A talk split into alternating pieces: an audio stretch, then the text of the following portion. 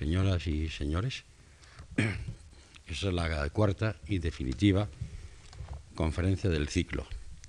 Recordarán ustedes que hemos hablado de el modernismo, Rubén Darío.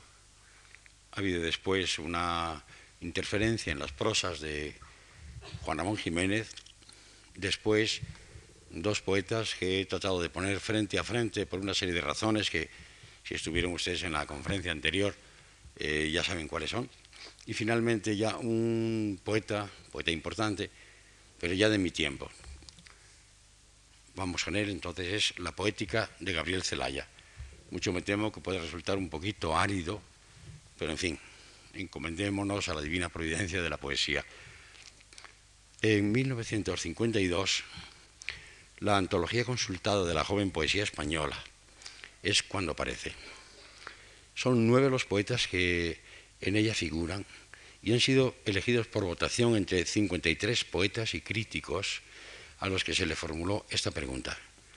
¿Quiénes son, en su opinión, los diez mejores poetas vivos dados a conocer en la última década? Estamos en el año 51, la antología aparece en el año 52, se trata por tanto de poetas que ya han sido revelados, conocidos, en los últimos diez años, por lo tanto, en la posguerra española. Los diez poetas quedaron reducidos finalmente, por razones que no son del caso, a nueve. Uno de ellos, uno de los poetas seleccionados, era Gabriel Celaya. La inclusión de Gabriel Celaya fue un acierto, pero también un error.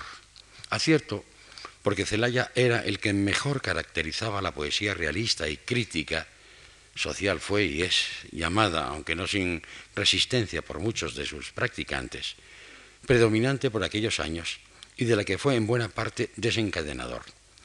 Pero su inclusión resultó también un error porque la pregunta se refería a poetas, entre comillas, dados a conocer en la última década. Y Celaya ya era conocido en 1935 por su primer libro, Marea del Silencio, publicado con su verdadero nombre, Rafael Mújica. Es seguro que ninguno de los que participaron en la encuesta ignoraba que Mújica y Celaya eran la misma persona, pero seguramente la mayoría desconocíamos la existencia de ese primer libro, lo que lleva a la conclusión melancólica de que ni siquiera los poetas se leen entre sí en contra de lo que se afirma. El error, sin embargo, fue afortunado, porque gracias a él pudo ser incluido el poeta más característico de la primera posguerra, el que en la propia antología consultada escribía, la poesía no es un fin en sí, la poesía es un instrumento para transformar el mundo. No busca una posteridad de admiradores, busca un porvenir en el que, consumada, dejará de ser lo que hoy es. Celaya es un poeta que se forma en el conocimiento directo y en el culto de los poetas del 27 a los que lee y a muchos de los cuales trata personalmente durante sus años de la residencia de estudiantes. Son años en que los jóvenes maestros del 27 han practicado el creacionismo. Poesía es crear lo que no veremos, recordaba yo hace unos días, como había escrito Gerardo Diego. Eh, después el neopopularismo, la poesía pura, el superrealismo. Tal vez el Guillén de Cántico, en su primera edición, y el superrealismo de Alberti de Sobre los Ángeles sean los que más huella dejarán en él. Pero también el Lorca de los poemas publicados en revistas y que póstumamente se integrarán en un libro bajo el título de Poeta en Nueva York. Y naturalmente recibe el impacto de otro poeta que vive su momento superrealista, Pablo Neruda, a quien escuchará recitar poemas de la segunda residencia en la Tierra. Es un ambiente que muy bien pudo dejar reducido a Celaya a un epígono del 27, pero el retorno a la realidad, a los grandes temas escasamente tratados por los poetas del 27, aunque no tanto como han pensado algunos críticos e historiadores de la poesía contemporánea, es ya un afán de algunos jóvenes que por entonces publican sus primeros libros. Luis Rosales, Miguel Hernández, Germán Blaiber, entre otros, ha habido otros poetas como Luis Felipe Vivanco, como Leopoldo Panero, que han publicado primeros poemas, pero no todavía reunidos en un libro. Es un afán también de los propios poetas del 27 que practicarán la poesía política, como Rafael Alberti, o escribirán poemas de amor tan intensos como los contenidos en La voz a ti de vida, de Pedro Salinas. Pero Gabriel Zelaya no se siente aún poeta, o por lo menos no se siente poeta en verso, porque sus pensares y sus sentires, su concepto del mundo, su convicción de que el hombre es un animal histórico, comienza a verterlos en una obra que Celaya concibe como su obra, con mayúscula, a la manera juan ramoniana. Una obra que se llamará Tentativas. Y dice Celaya, como la historia se hace en nosotros, y cómo nosotros hacemos la historia es nuestra aventura esencial. Lo que no es experiencia arquetípica es anécdota sin importancia. Y esto es lo más auténtico, aunque no lo más íntimo, porque lo más personal es lo sobreindividual. Palabras estas que ya están anunciando al Celaya de la poesía, al de cierta etapa de su poesía, en que la intimidad cederá terreno a lo personal sobreindividual. Tentativa, según confiesa el propio poeta, lo absorbe durante 11 años, desde 1934 en que planea el libro hasta 1946 en que lo publica pero no tan absolutamente que le impida escribir buena cantidad de poemas que irán apareciendo en libro a partir de 1947. La poética de Rafael Mújica, reaparecido en La soledad cerrada, está conectada con lo visionario por la índole de sus imágenes, a las que es innegable la huella dejada por el superrealismo. Pero nada más lejos de Celaya que el superrealismo, por mucho que haya constituido el alimento principal de su avidez lectora en los años de la residencia de estudiantes. No volvamos ahora sobre la polémica acerca de si realmente existió una poesía superrealista en España. En mi opinión, los que hayan estado en alguna de las charlas anteriores sabrán que es contraria este superrealismo, por lo menos en su estado puro, el estado bretoniano, el automatismo psíquico puro. Pero en fin, digo que no es este el momento. Es evidente que lo que llamamos superrealismo español lo que constituye el denominador común de libros tan diversos como Pasión de la Tierra de Vicente Alexandre, Poeta en Nueva York de Lorca, Sobre los Ángeles de Alberti, Los Placeres Prohibidos de Cernuda, se distingue perfectamente del surrealismo francés, sobre todo del primitivo y experimental basado en la escritura automática. Pero en lo que ambos, el superrealismo español y el surrealismo, coinciden es en su aceptación de lo irracional como forma de exploración del subconsciente un poema será, si nos atenemos a lo del automatismo de, Breton, como una radiografía que necesita ser estudiada posteriormente, un ademán instintivo que habrá de ser interpretado. El botín obtenido al sumirnos en lo profundo del ser, del que aún no se ha separado el oro de la ganga, lo misterioso e indescifrable de lo racional. Pero Celaya no es un superrealista, repito hasta donde puede, hasta donde llegan las posibilidades de la lógica, depura por medio de la inteligencia, porque el hombre no se resigna a no encontrar explicación al misterio. Oigamos unos versos suyos. El misterio es insoportable para el hombre, porque el hombre es una criatura inteligente, cuando no consiste en explicar y muchas veces no lo consigue. Fíjense ustedes en este muchas veces matizador. La mayoría de los poetas de estirpe simbolista habría afirmado que el poeta nunca consigue explicarlo. Pero sigamos con Celaya ahora en un fragmento en prosa. Cuando no consigue explicar, trata por lo menos de expresar, de proyectar fuera suyo esa congoja o ese problema, buscando en la comunión con otros hombres una especie de descanso, una comprensión que si no explica nada, por lo menos consuela. El poeta Rafael Mújica, que escribe La soledad cerrada, es un hombre escindido en dos seres complementarios. Actúa y ve actuar. Siente extrañeza al adivinar el desconocido que lo habita. Es un lógico que odia y que tal vez envidia al mágico que lleva dentro. Es Narciso, que no se complace en su hermosura, sino que se siente enfermizamente atraído por el secreto que oculta la criatura que contempla en el agua o en el espejo. Dicen unos versos, Narciso ve en el agua un ser que no es él mismo, se inclina ávidamente buscando su secreto, pero descubrirlo es entrar en la muerte.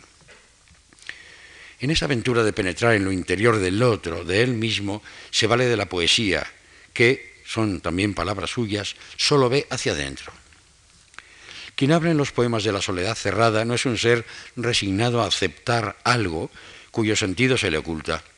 porque el poeta es una criatura inteligente que tiene que llegar hasta donde se lo permita la luz de la razón, hasta la frontera del país habitado por monstruos. Recordemos el lema goyesco, el sueño de la razón produce monstruos. No acepta que el poeta sea únicamente un medium a través del cual se comunican los dioses con los hombres. Rechaza la posibilidad de que la poesía vea más que el hombre, que sea capaz de captar ultrasonidos que el oído humano es incapaz de percibir. Así que cuando ha agotado las capacidades de la razón, se conforma con entender mágicamente, con sobreentender o subentender, y a regañadientes acepta lo visionario e irracional.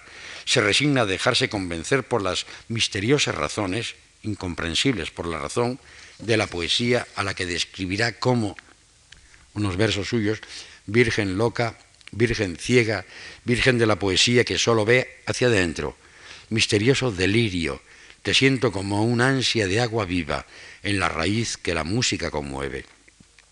Lucha con el otro, yo es otro, nos informa con palabras del alucinado Rimbaud, y en cada poeta quedará constancia de la pelea con su obsesionante huésped, desde lo más interior a lo más visible la forma del verso en la que el mágico trata de imponer su ritmo al metro del lógico, que lo ha concebido con esquema silábico, regular, frecuentemente el alejandrino, y en el que eh, la ropa o le regala sílabas que rompen su impasible regularidad. Es poesía angustiada y sombría, a la que el poeta va a poner diques acercándose a una poesía sosegada que verterá en moldes regulares, son los versos de Objetos Poéticos, escritos entre 1940 y 1941. Recuérdenlo, es el momento en que la tentativa general en España consiste en volver a una poesía de carácter tradicional, en que está en, auge, o se inicia por lo menos el creacionismo, por una parte, que se conserva después de la poesía de Gerardo Diego, en que está el neoclasicismo, importantes poetas ha dado, como es el caso de Pepe García Nieto, es un momento en que la poesía quiere volver, huir ya del superrealismo, de lo irracional y insertarse en una vía que sea mucho más lógica, más racional y en la cual los temas eternos, los temas habituales, vuelvan otra vez a ser considerados como material rico, válido poéticamente. Es poesía, digo, que va a verter en estos moldes regulares de los objetos poéticos. Hasta este momento el poeta ha escrito versos, y dice él, versos engañosos que no acaban nunca, versos que quisieran morderse la cola. Ahora va a iniciar un ejercicio de ascetismo y orden, y como a las altas estrellas, a los minutos radiantes, dice él, va a unirlos para dibujar con ellos formas familiares, formas de constelaciones. Serán solo poemas, no vida en ebullición, ser respirando, ser no siendo cuatro versos suyos, el mundo en vilo viene a ser en mi canción, a ser el mismo siendo en mí que ya no soy. Lo que el poeta pretende es dar sentido a lo que se le presenta como misterio de lo real. El otro ya no está en él, sino fuera. ¿Acaso sea Dios el que cuando se presente, escúchalo, no interrogues, Él está preguntando las respuestas que en ti escondes, dicen otros versos. Y el hombre cantará la alabanza de una verdad que aún ignora. Es la poesía del presente, la poesía del yo que avanza por el camino pequeñito de mi verso, por lo que a veces llamo mi sabiduría, y pide el poeta que calle lo que aún tiene entre la nada y mi verso. El resultado, estamos en el ámbito de la poesía pura, es el poema cosa. Por eso puede decir el poeta, poema, vuélveme objeto, brilla redondo en la luz, que ella te toque temblando sin fundirte tú en lo azul. Para que acabe mi anhelo, sé tú una cosa que pueda acariciarte, mirarse, increíble, cierta, externa. Estamos, lo digo, en el ámbito de la poesía pura. En ella las palabras lo afirma Celaya matizando a Fernando de Herrera en un admirable ensayo sobre la obra de este poeta, son imágenes platónicas que participan de lo que significan, verdaderas epifanías y no signos abstractos de los pensamientos. Su claridad estará, por tanto, según su naturaleza verbal, en una justa imitación de la idea con sonidos, y no en una mera alusión mental a esa idea que no la captaría realmente. Claridad poética, por tanto, mediante la cual comprendemos no lo que las palabras significan, sino las palabras mismas, es decir, la significación no plenamente enunciable, pero que está en ellas. Claridad trascendental, porque los sonidos no solo imitan o expresan lo que la frase significa, sino que no puede significarse. Confiesa que nunca ha entendido bien eso de la poesía pura. Para Valéry es matemática y química. Es, dice Valéry, lo que queda en el poema después de haber eliminado todo lo que no es poesía. Afirmación que le parece a don Antonio Machado propia de Messier de la Palisse. Jorge Guillén, que en principio acepta el punto de vista valeriano, reconoce igualmente que esa definición admite diversas interpretaciones. Una de ellas, la recordaba yo anteriormente, la fabricación, la creación de un poema compuesto únicamente de elementos poéticos en todo el rigor del análisis. Poesía poética, poesía pura, poesía simple, prefiero yo, este yo, es eh, Jorge Guillén. Es lo que se propone, sigue Guillén, por ejemplo, nuestro amigo Gerardo Diego en sus obras creacionistas.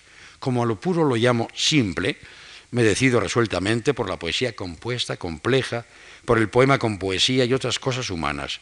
En suma, una poesía bastante pura, manóntropo. Decía Machado, a través del socarrón Mairena, que para eliminar de un poema todo lo que no es poesía, había que saber primero qué es poesía. Y Juan Ramón Jiménez oponía a la expresión poesía pura una contraria o tal vez matizadora, pura poesía. Porque es evidente que antes de que Mallarmé recordase que la poesía no se hace con ideas, sino con palabras, antes de que Valéry hablase de eliminar todo lo impuro del poema, ya conocían esas exigencias los poetas de otros siglos. Los grandes poemas líricos, esos que figuran justamente en las antologías, están constituidos por materiales de pura poesía, por palabras que, como sabemos, pueden ser fuera de su contexto, elevadas o vulgares, pero que en la arquitectura del poema resultan poéticas, insustituibles por su sentido y por su sonido, en el que debemos comprender también el ritmo. Es aquello que decía don Pedro Salinas, la poesía hace y dice, dice lo que hace. Gabriel Zelaya, evidentemente, está de acuerdo con Guillén en lo de una poesía pura manón tropo. He aquí sus palabras. Lo impuro no solo es inevitable, sino que es deseable en cuanto contribuye de algún modo a que el lector rehaga la experiencia del poeta. En efecto, aun cuando rechacemos los pensamientos, emociones e imágenes que, constituyéndose en fines, conducen a la poesía didáctica o moral, a la poesía sentimental o a la narrativa descriptiva, si toda creación poética es un recrear el objeto de arte o un participar en la operación del poeta, que con palabras de Bersón trata de hacernos experimentar lo que no sabría hacernos comprender, ¿no será conveniente y hasta necesario conservar los rastros de lo impuro junto al resultado de su transformación? Es, recuérdenlo, eso está ocurriendo por los años 30, el momento en que frente a Juan Ramón Jiménez está alzando una nueva generación de poetas por una serie de razones que yo he intentado ya eh, dar las causas más o menos eh, aceptables. Es el momento en que habla eh, Pablo Neruda de una poesía impura que huela a sudor humano, a estiércol, el momento entonces en que la poesía quiere volver otra vez a entrañarse en la realidad. Para Celaya, una vez admitida la imposibilidad de una poesía químicamente pura, existen dos caminos creadores. La poesía como fabricación con palabras de objetos bellos de un lado. Del otro, el poema que no es un producto bello, sino producción de belleza, un instrumento que permite participar en algo inefable, inexpresable en palabras. Alodado aquí en el acto de darse, allí poiesis en su sentido de fabricación, aquí lírica, poesía que canta. Allí las palabras, la objetivación del milagro, porque las palabras dicen más que cuanto podemos explicar, y todo esto si ella, sin embargo, presente en ellas. Aquí una participación de nuestra subjetividad en una esencia que las palabras transmiten pero no contienen. Allí se elimina lo impuro. Es innegable que aceptando los supuestos celayescos, sus objetos poéticos, el título es suficientemente esclarecedor, pertenecen a la poesía pura, Celaya en estos poemas escritos, como dije antes, entre el año 40 y 41, ha roto con su pasado impuro, su pasado de estirpe surrealista, ha dado suelta a su yo romántico y la ha sometido a una cura de clasicismo. El atormentado dostoyevskiano de la soledad cerrada, después de escribir, como decía Goethe, su demonio, ha alcanzado la serenidad, ha salido del subsuelo y se ha instalado en un mediodía luminoso. Dice él en cuatro versos, delicados pormenores de los objetos aislados, uno a uno, la mañana me los iba enumerando el poeta es un yo que se automitifica. El mundo es un espectáculo claro y misterioso al tiempo, que ha sido realizado para él, para el poeta. La creación un signo que él descifra, una abstracción que concreta desde su visión de poeta individualista que no tiene contacto con la realidad. Olvidado su heterónimo, Rafael Mújica, el de la soledad cerrada, se ha iniciado ya la vía de Gabriel Celaya, el Gabriel Celaya de objetos poéticos. Recuerden ustedes cómo su primero y segundo libro está publicado con estos heterónimos nombres de otros seres que él se inventa, el Juan de Leceta, como el Rafael Mújica es su verdadero nombre, y luego pasará ya a ser casi un heterónimo, porque será Gabriel Celaya el poeta que conocemos, el poeta del cual hablamos, aunque no sea más o menos que un seudónimo literario. Dice, por ejemplo, en Las cosas como son, un libro extraño, donde eh, Juan de Leceta y Gabriel Celaya, como si fueran dos seres distintos, dos seres complementarios, van a entrar en una crisis que podríamos llamar anarquista. Vean ustedes, un hombre que ha estado sumido en el propio yo es un hombre que ha estado dentro del superrealismo, un hombre que de pronto ha hecho una cura ascética de poesía pura. Y de pronto este hombre va a descamisarse y va a lanzarse y dice, no quisiera hacer versos, Quisiera solamente contar lo que me pasa, que es lo que nunca pasa. Escribir unas cartas destinadas a amigos que supongo que existen. Quisiera ser el Becker de un siglo igual a otro. Yo que me embriago sin haber bebido, yo que me repudro y tontamente muero, no puedo callarme, no puedo aguantarlo. Digo lo que quiero y sé que con decirlo sencillamente acierto. Esta ya no es la voz de Rafael Mújica, el escindido y atormentado, sino la de otro ser muy distinto, este Juan de Leceta, autor de Tranquilamente Hablando, y que más tarde, con la colaboración de Gabriel Cealla, acabará imponiéndose a sus heterónimos. Este Juan de Leceta es uno de los neorrománticos de la posguerra española. Recordemos también algo que ya he apuntado anteriormente, como inmediatamente después de, la guerra española, al terminar la primera posguerra, hay esta, eh, este retorno, esta necesidad de volver a las estrofas clásicas, de volver a los temas tradicionales, como todo esto resulta un poco frío, porque cuando se vuelve a la patria, la patria de la que se está hablando, pues es la del río Tajo, con, con sus arenas de oro y sus garcilazos, la gente lo que quiere es ver un poco, dar testimonio de esa realidad. Entonces siempre dentro de esta mecánica, de esta manera de entender el verso que habían entendido los neoclásicos de la posguerra, lo que van a hacer los poetas, utilizando esas mismas formas, es decir, respetando otra vez los moldes tradicionales, eh, poner más, más fuego, más pasión. Es el momento en que Juan Ramón Jiménez, que sostiene el árbol de la poesía, va a tener también como colaborador, como maestro vigente, Antonio Machado, el Antonio Machado de Campos de Casilla, y sobre todo Miguel de Unamuno. Unamuno, el hombre agónico, en lucha, en búsqueda de Dios. Todo ese es el momento neorromántico de la poesía española que después ha de llevarnos a la poesía de carácter crítico de carácter social. A partir del 40, la poesía ha dado una, tiene una andadura fluctuante. Es una poesía huérfana, pues los que pudieron ser sus padres, los poetas del 27, estaban exiliados en su mayoría, uno muerto, Federico García Lorca, y los menos en su exilio interior, mudos todavía hasta 1944, en que volverían a sonar las voces de Damas Alonso y Vicente Alisandre. Fue una sorpresa, yo como testigo, desgraciadamente, yo soy testigo de, ese tiempo, recuerdo la sorpresa, porque para nosotros en 1943-44, Damas Alonso era un poeta que había publicado un librito en el año 1921, que era Poemas Puros, Poemillas de la Ciudad, y después un erudito, un lingüista, es decir, una persona que había desbrozado ese terreno terrible, selvático que era Góngora. Por su parte, Vicente Lisandre era un superrealista. Su último libro, eh, La destrucción o el amor, que fue Premio Nacional de Literatura el mismo año o el año anterior de comenzar la Guerra Española, era superrealismo. Y como les digo, cuando ha acabado la guerra la gente tiene necesidad de realismo. Se ha acercado primero a un realismo muy mitigado, donde lo religioso, lo patriótico estaba muy lejano, y de pronto ha entrado en el neorromanticismo, el hombre ya en lucha consigo mismo, increpándole a Dios o increpando, increpando a la patria, etc. Pues bien, lo que ocurre es la sorpresa, como les digo, de que un poeta que estaba considerado más entonces como un erudito y autor de un libro por el año 21, y otro poeta que estaba fuera de la realidad o dentro de la realidad en lo más hondo, el superrealismo, de pronto aparece un Damas Alonso con hijos de la ira, aquel comienzo de Madrid es una ciudad de más de un millón de cadáveres, o comienza eh, Vicente Alexandre con Sombra del Paraíso, que es como la nostalgia de un mundo aquel en que él había vivido y de pronto se encuentra desterrado en una tierra inhóspita. Todo fue sorprendente. La actitud de Celaya en sus objetos poéticos coincide en cierto modo con la actitud garcilasiana en la búsqueda de un equilibrio, una mesura, un orden.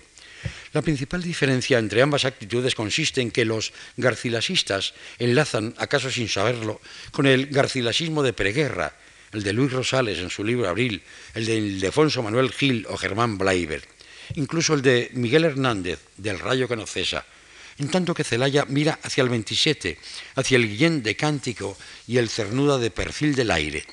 Pero el clasicismo de Celaya es una actitud de francotirador, en tanto que el garcilasismo se convierte en corriente dominante contra lo que van a reaccionar con cierta timidez algunos poetas que aceptan del neoclasicismo su rigor ferma, uno de los poetas que pueden citarse a este respecto, o unos de los poetas, serían Vicente Gaos con aquel Arcángel de mi noche, un libro escrito, sí, como los del garcilasismo, en sonetos tradicionales, admirables, pero que ya hay otro fuego. Otro de los casos sería el de José Luis Hidalgo. Recuerden, José Luis Hidalgo ha sido un poeta, un muchacho que muere a los 27 años, ha empezado como tantas gentes de, mi edad y de la suya a eh, empaparse de la poesía en la preguerra, gracias a aquella antología eh, famosa y tantas veces citada aquí de Gerardo Diego. Él es un poeta que se siente muy próximo al superrealismo. Eh, durante la guerra, en los últimos meses, se incorpora al frente, tiene un contacto con la desolación, con la muerte, con un mundo un poco terrible, y entonces concibe la idea de publicar, de escribir un libro que iba a llamarse La llanura de los muertos. La llanura de los muertos la concibe como un poema en, cuatro cantos, a la manera de un poema eh, clásico, tradicional. Curiosamente, en este poema él está utilizando un verso blanco de la misma manera que lo ha utilizado anteriormente, claro está, eh, Miguel de Unamuno en el Cristo de Velázquez. Esto nos da idea además de cómo se está conectando con aquellos poetas Unamuno o Machado que en la generación del 27 han tenido una importancia secundaria, no porque no fueran admirados, sino porque fueron considerados eh, maestros no vigentes, maestros no para imitar. Pues bien, eh, José Luis Hidalgo escribe el primer canto de este poema. Aquello resulta bien, es inteligente, pero yo soy de los que piensa que la poesía ve más que el poeta.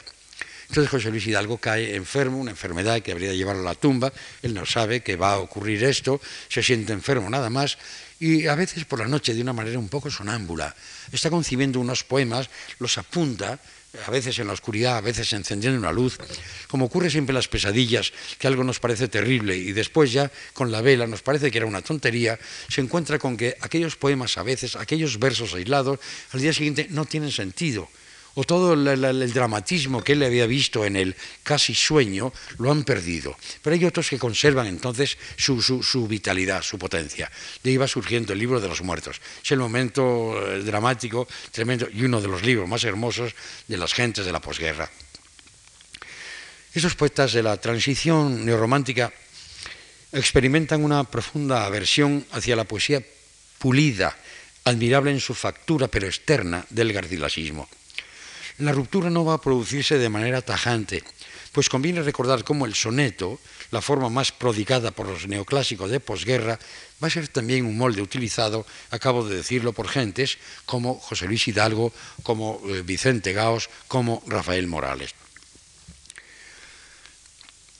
Vendrán enseguida los poetas de Espadaña, la revista Espadaña de León, más rupturistas, con su poesía inconformista, violenta, desarraigada, preparando el camino para lo que iba a ser la poesía social.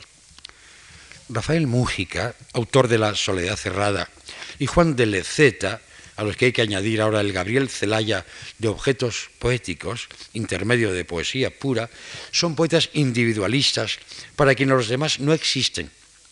La diferencia entre ellos consiste en que Mújica y este Celaya de objetos poéticos son seres que viven fuera del tiempo histórico, uno dentro de sí, el otro dedicado a la contemplación del claro enigma de los seres y de las cosas.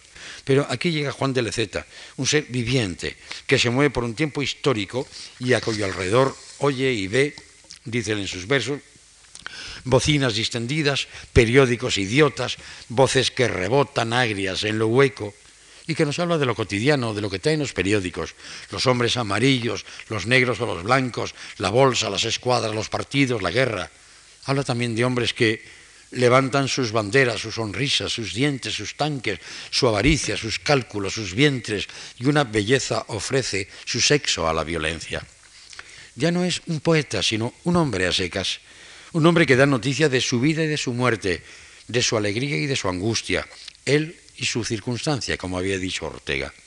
Juan de Leceta ha llegado como un muchacho al que acaban de dar vacaciones en el colegio del clasicismo, un poeta al que le importa más la vida que el poema, aunque claro está, para probarlo tenga que escribir poemas, poemas que sean a manera de puertas que nos permitan acceder a su vivir. Y dice en unos versos, hablo de nosotros, no sé si es un poema, hablo de nosotros que no somos sencillos, pero sí vulgares, como se comprende. Hablo sin tristeza, y no porque esté alegre, sin resentimiento. Mi odio es de agua fría. Hablo de nosotros y alguien debe entenderme. Es este Celaya un hombre que ama a la vida más que a su sentido, un vitalista, un existencialista consciente y responsable de su vida. Se dirige a los demás, reconoce su existencia. Antes había dicho, a solas soy alguien, en la calle nadie, a solas medito, siento que me crezco, le hablo a Dios, responde, cóncavo el silencio, a solas soy alguien, valgo lo que valgo, en la calle nadie. Quiere hablar a los demás, pero solo le escucharán los poetas porque aún habla de sí mismo. Cuando se expone a la curiosidad de todos, en realidad se está dirigiendo a los poetas poetísimos, como él dijo, entregados a la composición de poemas evasivos y asexuados, sin raíces en la vida. Dice, por ejemplo, recuerdo a Núñez de Arce y a don José Velarde, tan retóricos, tan sabios, tan poéticos, falsos, cuando vivía Becker, tan inteligente, tan pobre de adornos, tan directo, vivo. Y nos dice en su intención es sencilla, difícil, me rasco el sobaco, medio acobardado, me quito el sombrero, me ensucio de llanto, suspiro y moqueo. Son los obligados gestos de respeto en un hombre greco, judaico, romano, cristiano, europeo. No son versos para todos, sino para unos cuantos que están en el secreto de lo que tiene que ser para ellos la poesía. Y ellos se dirige Juan de Leceta con el secreto deseo de escandalizar. Cantemos como quien respira, hablemos de lo que cada día nos ocupa, no hagamos poesía como quien se va al quinto cielo o como quien posa para la posteridad. La poesía no, es, no puede ser intemporal o, como suele decirse un poco alegremente, eterna. Hay que apostar al ahora o nunca. Creo que la belleza es un ídolo metafísico. La eficacia expresiva me parece más importante que la perfección estética. Cosa muy aparte, y no vamos ahora a analizar esto, es si la eficacia no consiste también en la perfección estética. Es decir, el poeta tiene no solamente que comunicar, sino que tiene que persuadir. Y esta persuasión solo a través de un trabajo inteligente sobre la palabra, sobre todo lo que la palabra nos niega y nos concede, pero en fin, eh, escribir poesía tal como van saliendo las cosas, pensando que decir cosas muy importantes, con eso, con esa buena intención, se ha hecho poesía, es algo que exigiría una serie de matizaciones. Y dice, para darnos su idea de qué es la poesía que él pretende, nada de lo que es humano debe quedar fuera de nuestra obra. En el poema debe haber barro, con perdón de los poetas poetísimos, debe haber ideas, aunque otra cosa crean los cantores acéfalos, debe haber calor animal y debe haber retórica, descripciones y argumento y hasta política. Un poema es una integración y no ese residuo que queda cuando en nombre de lo puro, lo eterno o lo bello, se practica un sistema de exclusiones. La poesía no es neutral. Ningún hombre puede ser hoy neutral. Y un poeta es, por de pronto, un hombre. Ha nacido el denostado o alabados en el lugar desde el que se mire prosaísmo de Celaya. La poesía que eh, española eh, necesitaba en la década de los 40 eh, de ser revulsivo. Nuestro poeta era consciente de ello y sabe llevar a cabo su propósito. Por eso, desde finales de la década, Celaya va a ser cabeza visible de la nueva poesía.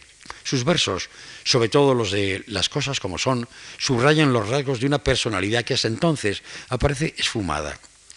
Este hombre que ha hablado de sí consigo mismo, que conjurados sus demonios ha ascendido a la serenidad, que se ha descamisado para entrar en la corte de los poetas exquisitos, y ha dicho con lega vulgar quién es, va a dar un nuevo paso. Ahora sabe que, al contrario de lo que había afirmado, a solas no es nadie, y en la calle todos valen lo que valen, pero hay que hacer que sean conscientes de ello. En Celaya cristaliza ese afán difuso de tantos poetas de aquel momento que conduce a la poesía crítica, a la llamada poesía social. Recuerden ustedes que estamos en los tiempos, son los años 40, años de una represión política en España, y el poeta no solamente, como en el caso de Celaya, quiere transformar el mundo, sino que sabe que tal vez él puede ayudar mejor que nadie, puesto que es a través de la poesía, porque se lee menos tal vez, porque la censura no ve muy claro en esto, es a través de la poesía eh, cómo se pueden decir cosas que no pueden decirse en los periódicos. Cuando le preguntan qué es lo social, dice, lo social, término neutro y ya casi académico, no es en realidad más que un eufemismo para designar esa mezcla ante la realidad en que vive de indignación, asco y vergüenza que uno experimenta. El poeta, como cualquier otro hombre de hoy, se encuentra inmerso en esa situación que clama al cielo y responde a ella. Es poeta social, en la medida en que por auténtico desposa esa circunstancia y se hace cargo de ella con todas sus consecuencias. Lo social entra en nuestra poesía con la misma natural necesidad con que entraron en ella tiempo atrás el amor platónico o el sentimiento del paisaje. La poesía en sí, si es que tal cosa existe, no tiene por qué ser social en principio, pero ocurre, es un hecho, que quienes en verdad, en verdad, cantan hoy entrañándose, son poetas sociales casi sin querer, es decir, por necesidad íntima y no por obediencia a un programa impuesto desde fuera. Y desde luego al margen de que sus temas sean o no propiamente sociales, ya que en poesía el tema es siempre algo adjetivo. Él habla de cómo se puede levantar, debe levantarse a un pueblo, es el momento de, su poesía eh, más eficaz. Cómo debe eh, levantarse por medio de la retórica y de la seducción a un pueblo. Dice seducir y levantar a un pueblo con ayuda de la retórica, del prosaísmo o de lo que se tercia. Ahora se siente enriquecido con los demás, aspira a enriquecerlos. No creo necesario extenderme en recordar por qué tal poesía era absolutamente precisa en la vida y en la obra de Celaya y en el ambiente español. Se dirige al pueblo, no a las minorías preocupadas por la belleza en abstracto. La poesía se ha convertido, como el propio Celaya dijo con frase lapidaria, en ese instrumento para transformar el mundo. El qué le importa más que el cómo. No estoy en absoluto de acuerdo, estoy sencillamente siguiendo al hilo la poética de Celaya, puesto que en poesía es el cómo lo único que puede hacer que un mensaje llegue o no llegue al lector. Pero en todo caso, él, exagerando tal vez, de acuerdo con el momento en que está viviendo, dice el qué le importa más que el cómo. El poeta no escribirá, no deberá escribir para la posteridad. Su poesía, según Celaya siempre, una vez cumplida la misión propuesta, podrá ser arrojada al olvido, como se arroja a la basura después de utilizada una botella de plástico. Celaya decía, en el texto que hace unos instantes recordaba, que lo importante no es hablar del pueblo, sino hablar con el pueblo. Tal vez la poesía social debió haber hablado desde el pueblo, pero esto es lo único que un poeta no puede proponerse. Lo popular en poesía es cuestión de tono, no de léxico y desde luego no por eh, la utilización de un léxico claro y concreto, es por lo que una poesía llega a ser popular. Y ahí están ejemplos de, poetas tan populares, tan entrañados en la gente culta o analfabeta como Lorca y nadie entiende ni desea explicar ni se plantea el problema de qué quiere decir el verde, que te quiero verde, entre otras cosas. Es evidente que una de las vías de acceso de lo popular esencial a la poesía consiste en su capacidad de despertar por medio del canto de la posibilidad de hacer cantarle una poesía, algo que está dormido en el inconsciente de un pueblo. Celaya, al distinguir la poiesis de la lírica, las palabras que todo lo dicen, de las que hacen participar a nuestra subjetividad en una experiencia que las palabras transmite pero no contienen, como él dijo antes, nos ha puesto sobre la pista del problema. Un problema cuya solución no depende de la voluntad de poeta. Se es o no se es popular, como se es o no se es alto o, guapo o rubio. Celaya es sobre todo un intelectual. Y la precisión de su léxico es la del intelectual. Debe entenderse que no niego la posibilidad del intelectual en cuyas palabras palpite lo popular. Lorca puede volver a servirnos de ejemplo. En el lenguaje del intelectual todo está dicho, nada sobreentendido mágicamente. Celaya, cuando utiliza prosaísmos, expresiones del habla de la calle, sigue siendo un intelectual. Pero ojo, que ello no significa que su poesía solo sea apta para ser consumida por intelectuales.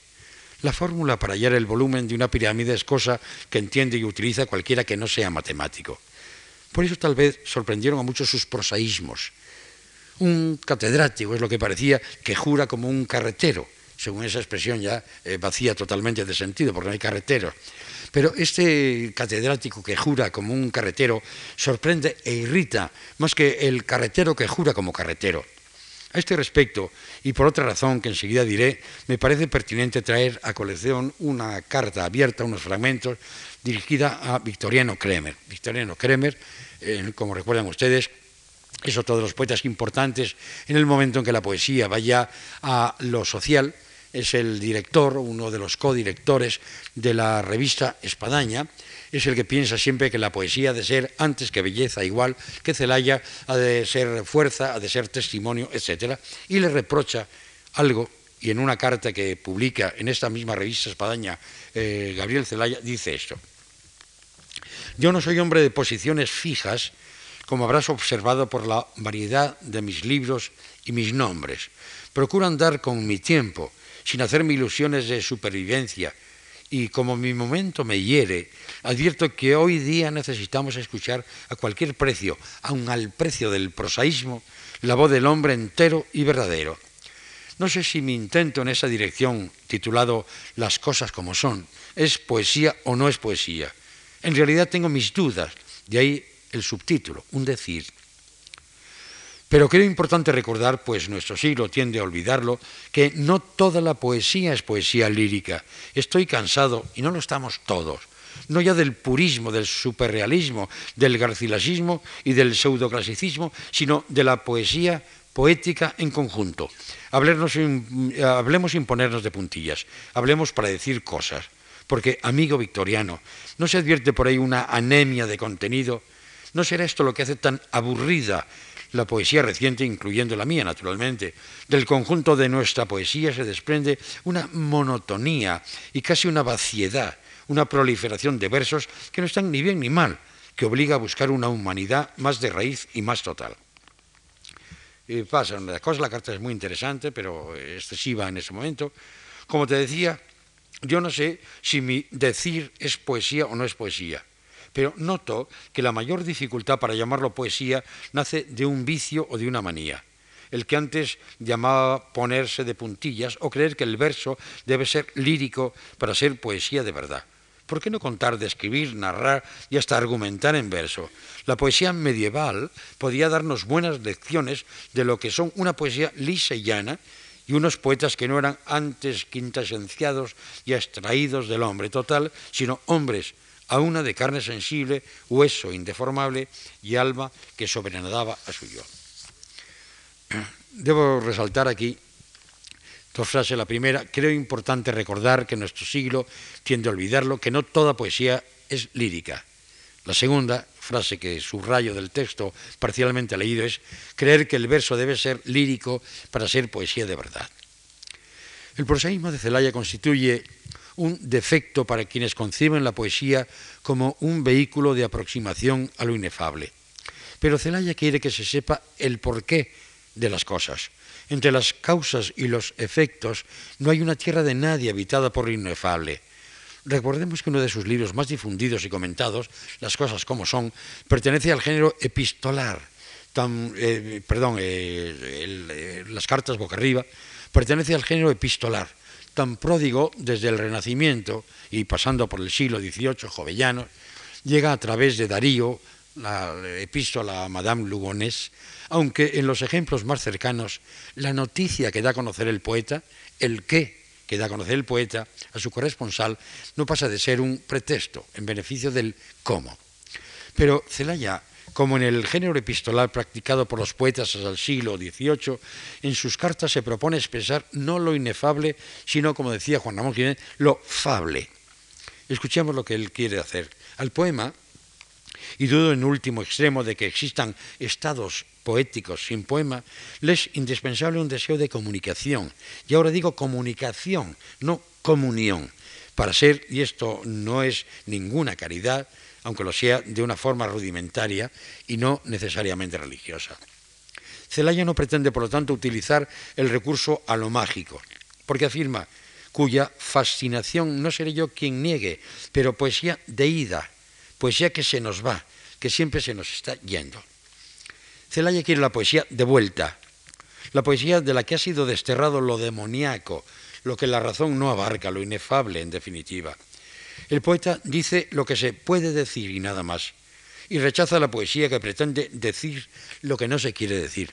En el fondo siempre el problema de la poesía lírica es el poeta trata de expresar lo inefable, que es una tarea absolutamente de locos. Es decir, trata de sugerir, de aproximar por medio de la palabra, del hechizo, del ritmo, etc. Trata de aproximar aquello que él es incapaz de reducir a una palabra, esta palabra entendida en su sentido estrictamente lógico. El poeta es, por lo tanto, un loco que quiere decir lo inefable y un embaucador, porque a través de unas palabras mágicas, si se quiere, está aproximándonos a aquello que él no fue nunca jamás de formular de una manera directa. Es así como entendemos sus dudas, las de Celaya, acerca de si su poesía es o no poesía, dudas fingidas, porque él sabe que sí lo es, pero que no es poesía lírica. En realidad, lo suyo es poesía épica disfrazada de lírica o es poesía dramática. Su libro Cantata en Alexandra es un ejemplo de esa poesía que no acepta lo demoníaco y negativo. Todo lo que no se puede expresar no existe. Poesía dialogada en la que intervienen interlocutores, poesía que se acerca a la lírica de las medievales danzas de la muerte. En sus cantos iberos no estamos volviendo a una suerte de poesía épica en la que el poeta pone la información y el juglar la fascinación, fascinación que no reside en la palabra escrita, sino en la voz, en la recitación que logrará, nos lo dice Celaya, seducir y levantar al pueblo. Solo que nuestro poeta, a diferencia del Perabat de Medinaceli, sea un autor o una serie de autores, un copista, una serie de copistas, no nos importa, no habla de cosas y seres que existen en la realidad. No nos habla de alcándaras vacías e usos incallados. Nos dice algo muy concreto o muy abstracto. El ser que se crece, somos un río derecho, somos el golpe terrible de un corazón no resuelto. Celaya en su etapa de poeta social hizo poesía coral y popular, pero para cultos, aunque esto parezca una contradicción. Dice él, hablando en castellano, malo bien, pues que soy vasco, lo barajo y desentraño, Recuerdo cómo un amuno descubrió su abecedario y extrajo del hueso estricto su meollo necesario ricamente sustanciado. Es, siguiendo los esquemas celayescos, una poesía de vuelta, aceptando su planteamiento. Tesis, poesía pura. Antítesis, metapoesía, en el concepto que le da a esta palabra cuando habla de la poesía de Becker. Y síntesis, la poesía de San Juan de la Cruz. Esta síntesis es la que, matizada por la convicción de que la poesía no es un fin en sí mismo, como hemos oído antes, y que es no solo una imagen de la realidad, sino también una real relación entre hombres distintos o entre un hombre y grupos públicos que se estructuran pasajeramente o a veces de un mundo estable, como clases lectoras o auditoras. Estas, digo, son las claves que nos permiten situar la poesía del Celaya social. Del social, porque hay, como hubo mújicas y lecetas, más Celayas. A partir de la aparición de nuevos nombres a mediados de la década de los 50, Claudio Rodríguez, Francisco Brines, eh, Ángel González, José Ángel Valentes, ¿eh? la poesía social empieza a dejar de ser la corriente dominante. Pero no desaparece, pues la poesía social no es una moda, sino una constante que podemos rastrear recorriendo la poesía española. El arcipreste que vio en Roma, do es la santidad, que todos al dinero hacen gran humildad, o las copas del provincial, o los domingos revulgo, o el Quevedo y el Villamediana satíricos, y hasta la Oda Roosevelt de Rubén, de, de Rubén, no son ejemplos de poesía social. No hay una dimensión social en Espronceda, el hombre al margen de la sociedad. La poesía social, repito, no desaparece, pero pierde protagonismo. Celaya es consciente de ello. La demanda es menor. Puede que se trate de que la sociedad del 600 y el televisor la naciente sociedad de consumo no está por la poesía reivindicativa.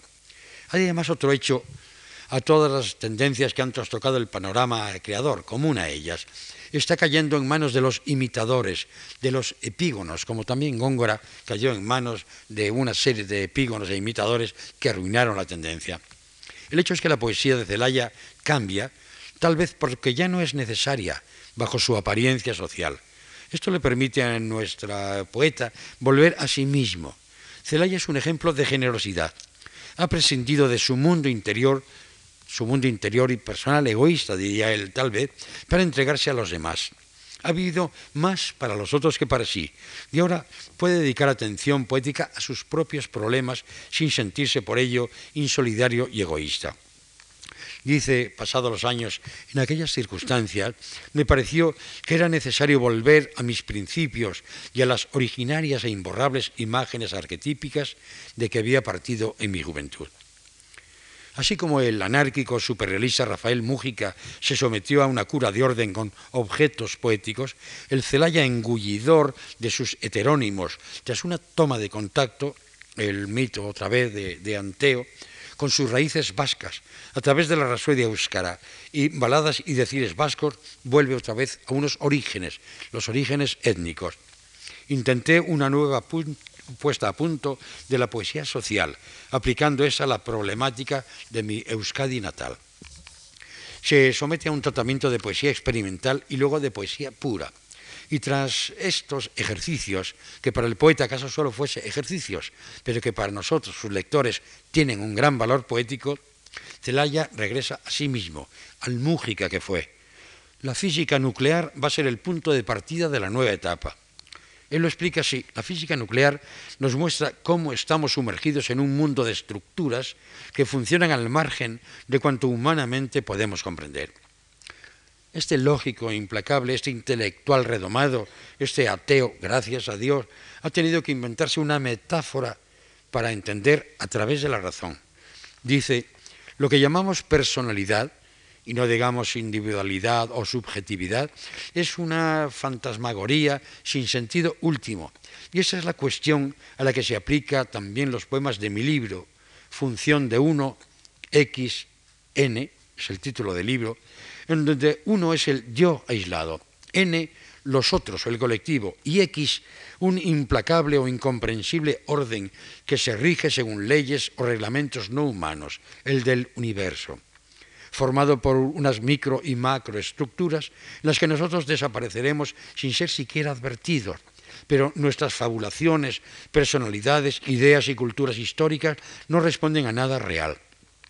Quizás solo el conflicto entre lo que llamamos mundo exterior y el ello, entendido esto como un mundo de las pulsiones instintos impersonales que nos identifican con la materia inorgánica, puede explicar nuestras absurdas construcciones psíquico-ideológicas.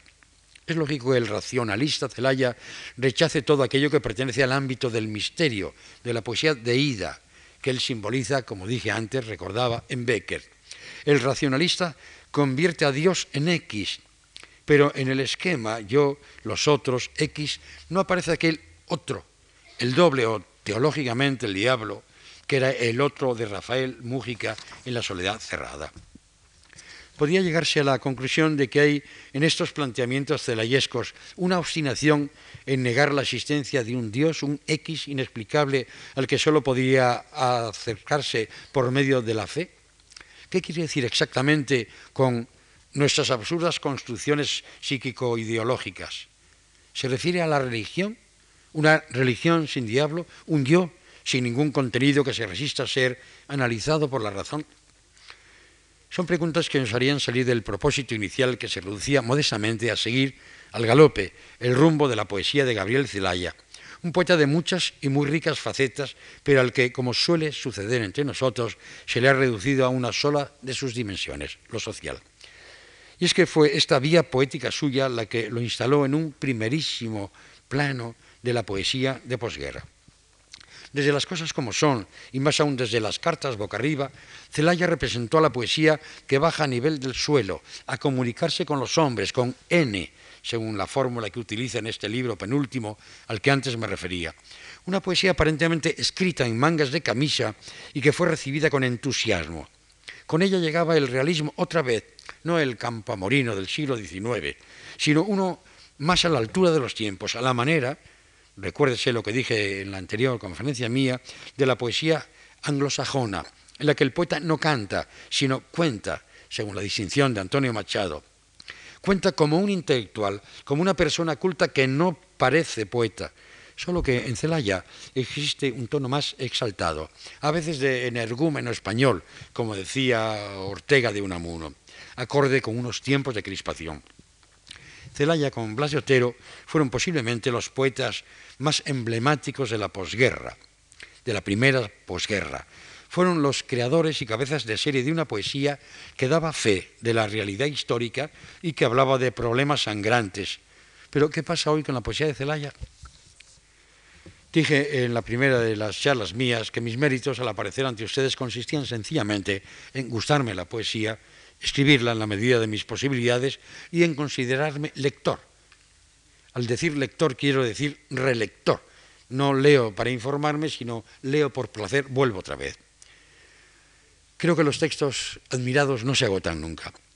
No sé si será un caso demasiado frecuente, porque el hecho es que hoy, para la mayoría lectora, la poesía de Celaya, como la de tantos otros grandes poetas anteriores a él, ha pasado de moda, como si la moda tuviese algo que ver con la vigencia de la poesía. Se dice que la obra de la poesía que se proponía transformar al mundo ha pasado, aunque se olvidan estas otras facetas a las que he aludido de la poesía de Celaya cuando no se erige en transformador del mundo, sino que tiene otras dimensiones. Una razón tan endeble esta, como si por haber cambiado el concepto del honor no leyésemos a Calderón, como si por haberse reducido la población campesina en beneficio de la industrial no leyésemos a Garcilaso Gabriel Zelaya está ya, y con toda justicia, en los libros, pero cuidado, no en los suyos, en los que hablan de él, lo que al parecer nos exime de leerlo. A él, y entre otros muchos, a Machado, cuyo medio centenario de su muerte estamos celebrando ahora, esta conmemoración machadiana como sería, afortunadamente no ha muerto Celaya, creo que lo mejor sería no hablar tanto de Machado, aunque está bien que se hable de las cosas, sino hacer, por ejemplo, algo como ediciones eh, populares, que la gente lo leyese, porque estamos hablando siempre como, como, como en las matemáticas, en una fórmula, estamos hablando de una X que aceptamos ya como una incógnita, pero que no amamos. Yo soy en este aspecto un poco o mucho, tal vez excesivamente pesimista. Pesimista, pero en fin, creo que Celaya es uno de los poetas que hoy conoce todo el mundo, que hoy sabe todo el mundo, pero yo no sé hasta qué punto están leyendo a Celaya, estamos leyendo a Celaya, sencillamente porque las condiciones, eh, las, circunstancias históricas se hayan modificado. Y en fin, no continúo ya por no cansarles más y porque no piensen ustedes que respiro por la herida, la del poeta que no es leído. Eh, gracias por su presencia durante estas cuatro tardes que ojalá hayan sido para ustedes tan gratificantes como lo han sido para mí.